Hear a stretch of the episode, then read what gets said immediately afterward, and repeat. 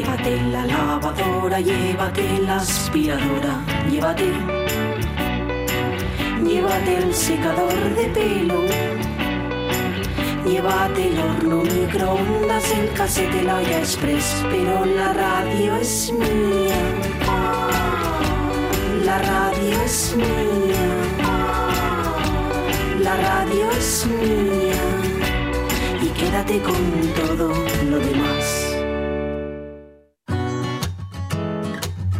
La radio es mía. Con Sonia Avellaneda.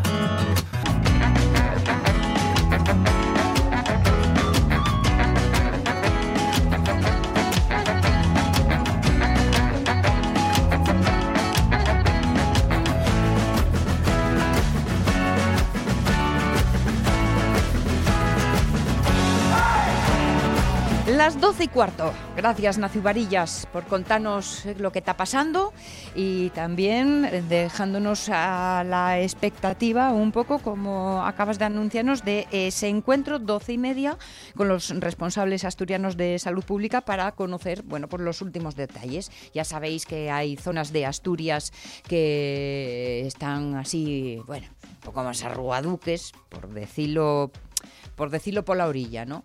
Y que pueden cambiar su nivel de, de, protección eh, precisamente esta misma noche. Bueno, que sean los propios responsables quienes nos den todos los detalles, todos los datos que llevan a las decisiones y todos los porqués. Estaremos pendientes y en cuanto nuestros compañeros de los servicios informativos nos pidan eh, eh, el relevo, pues estaremos, estaremos con ellos. Mientras tanto y no, dejadme aprovechar porque os hablábamos antes del de el prerrománico hecho con Lego, ¿os acordáis? Bueno, pues todo esto que nos contaba Jorge Alonso podemos disfrutarlo si nos vamos hasta el centro del prerrománico, porque esta exposición vamos a poder visitarla además durante todo el verano, hasta el próximo día 30.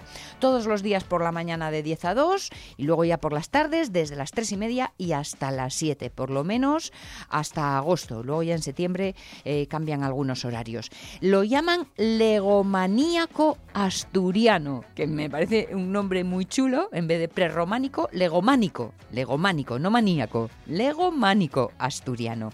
Y son la reproducción no solo de Santa María del Naranco y San Miguel del Lillo, que también, sino que además han realizado o han eh, montado una pequeña herrería que de alguna forma completa el cuadro y junto a ella también se va a montar próximamente, porque se incorporará a la exposición un monte naranco a escala.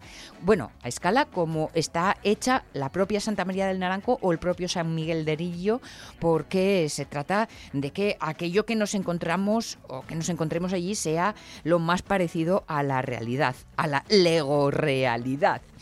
Y lo que han hecho para, como se trata de un pequeño guiño a los más pequeños, para que a través de, del juego y del divertimento entre y prenda la curiosidad por la historia, lo que han hecho es ofrecerles también pues una serie de guiños a los peques. Por ejemplo, que podréis, y observadlo bien, encontrar por allí a Harry Potter, también hay guiños al Señor de los Anillos o a esta época de la pandemia. A Potter lo encontraréis con la bufanda de Gryffindor, paseando por ahí, por el entorno de Santa María del Naranco.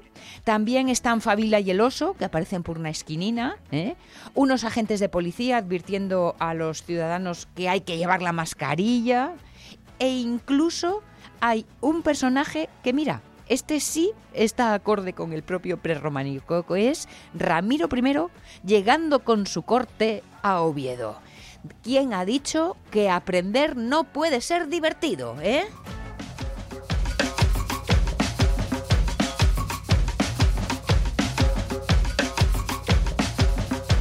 Mira, ya que hablamos de Star Wars, que toque la orquesta.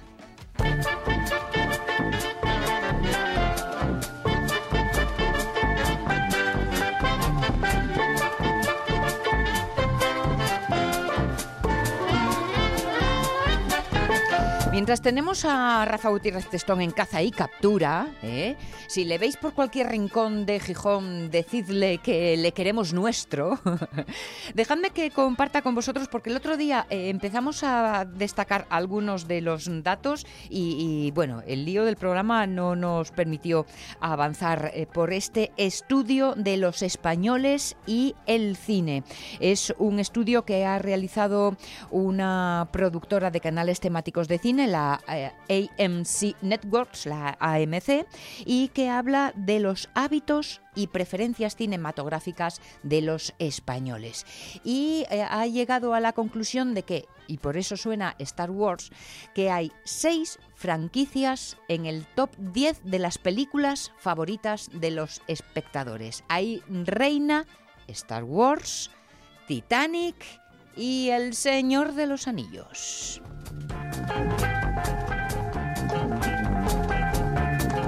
Para sacar todas estas conclusiones, lo que han hecho ha sido una encuesta con más de 1.500 entrevistas con eh, personas de entre los 16 y los 70 años por todo el país. Y una de las conclusiones rápidas y evidentes, muy evidentes, y es que hasta un 80% de los españoles prefieren disfrutar del cine acompañado. Por lo tanto, podemos llegar a la conclusión de que consideramos el cine un acto social.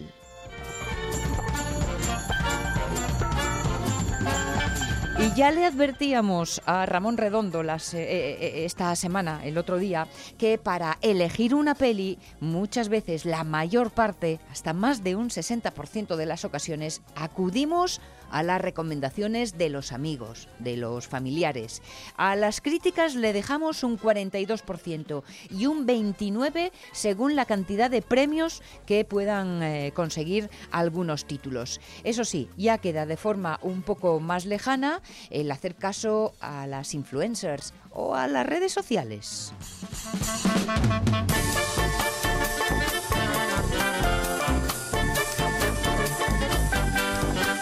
¿Y qué es lo que más nos gusta? Pues por temáticas, la ciencia ficción y la fantasía va en primer lugar, un 18,81%, pero seguido muy de cerca por el thriller, 17,76%. Que dime tú a mí, ¿qué tendrá esto de los asesinatos para que nos gusten tanto, para que nos resulten tan atractivos? Hombre, probablemente mmm, sea más la investigación que el asesinato, ¿eh? lo que nos gusta ver en el cine. De acción, un 16% comedia romántica un 12% y supera, casi alcanza el 10% el terror. En películas favoritas ya os hemos dicho, las sagas, mm, la verdad es que eh, copan los primeros puestos, Star Wars, Titanic, El Señor de los Anillos, están también Harry Potter y Los Vengadores. Y por edades, la película preferida de la generación Z son entre los 16 y los 26 años, Harry Potter. ¿Eh? Eh, los millennials, entre los 27 y 40, Titanic. La generación X, de los 41 a los 52, se quedan con Star Wars y empata con El Señor de los Anillos. Y ya los baby boomers, de los 53 a los 70 años, lo que más prefieren es El Padrino.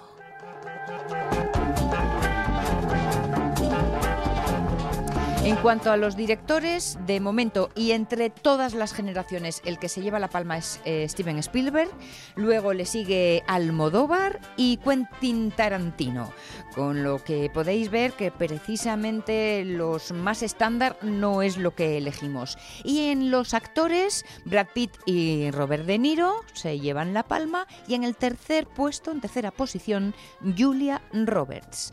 Luego le siguen y además manteniendo con eh, buenos, eh, buenos resultados. Will Smith, que está en cuarto puesto. La quinta es Meryl Streep. El sexto, Johnny Depp. Y el séptimo, Leonardo DiCaprio. En octava posición, entra el actor español Antonio Banderas. Y la verdad es que viendo que el más joven de todos ellos es DiCaprio y tiene 46 años, habrá que pensar en qué ocurre con las nuevas generaciones de actores y actrices que no acaban de hacer codo con la energía necesaria para llegar a los primeros puestos. Por ejemplo, entre los españoles andan Mario Casas y Blanca Suárez. Y ya sí, actores españoles con eh, un cierto bagaje, allá se cuela José Coronado. Pero no creáis que los jóvenes se dedican solo a lo que está mm, nuevecito, ¿eh? a los estrenos, a lo que se nos ofrece, bueno, pues eh, quizá lleno de muchos efectos especiales y de mucho ordenador. No, porque también entre los más jóvenes las películas esenciales de la historia del cine se van colando. Ahí está El Padrino, ahí está Psicosis o la lista de Slinder. Y entre las películas que nos hacen reír, o sorpresa, al menos para mí, y es que nos decantamos sobre todo por el humor local. Tres películas españolas se han colado en el top 5 de comedias, a saber, ocho apellidos vascos, que lidera la tabla.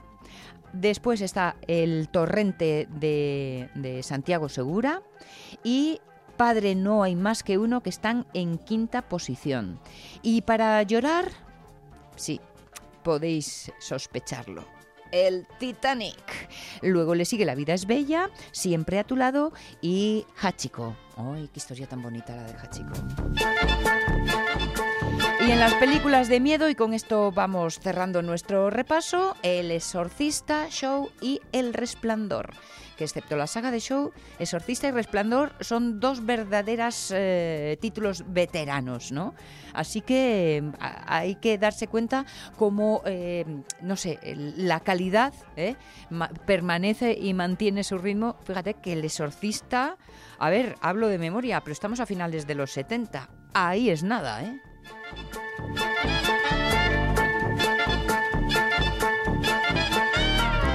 Hemos tenido así una verdadera fotografía de cómo somos los espectadores españoles, cómo vamos repartiendo nuestros hábitos y nuestras preferencias cinematográficas. Nos lo han contado en este estudio 1500 entrevistas, que es un buen número que ha llevado a cabo pues la productora AMC Networks. Música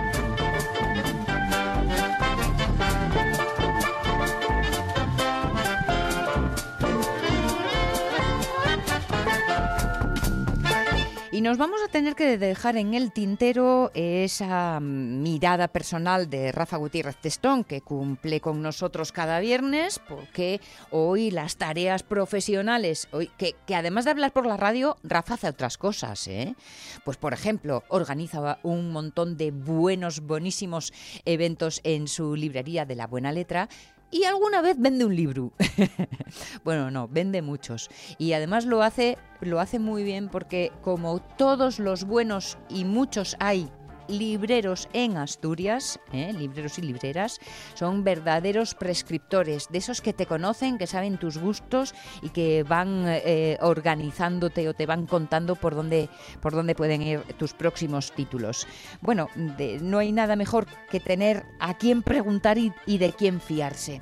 Y nuestro recorrido hoy por el mundo antiguo, que otro de los Alonso, ya sabéis lo que tienen los Alonso con la historia, ¿eh? que es una inclinación natural, que nos iba a llevar por eh, esas Grecias en donde encontrar cosas especialísimas, como hemos ido disfrutando a lo largo de todo el año, de todo el curso escolar, pero que me temo que otra realidad, la actualidad más cercana lo que sucede en Asturias, nos va a reclamar atención en los próximos minutos, con lo cual no vamos a poder estar con los Alonso.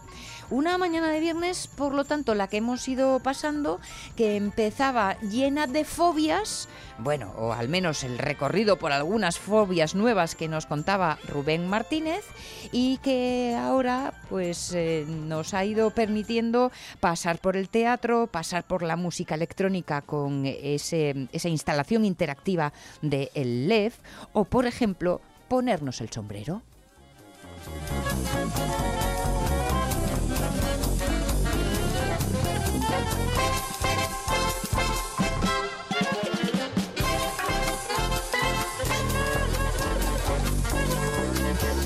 Permitidme, porque como de un momento a otro establecemos ese contacto, para ir despidiéndonos. En nombre de Juan Pablo de la Cal, que no sabía yo lo de Juan, que te lo descubrí el otro día. ¿eh? Para mí siempre fuiste Pablo a secas.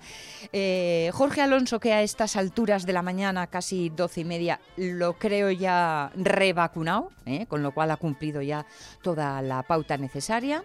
Y también de quien os habla. Nosotros vamos a volver el lunes y lo haremos con más radio. De esta, que como tú bien sabes, es tuya, amigo.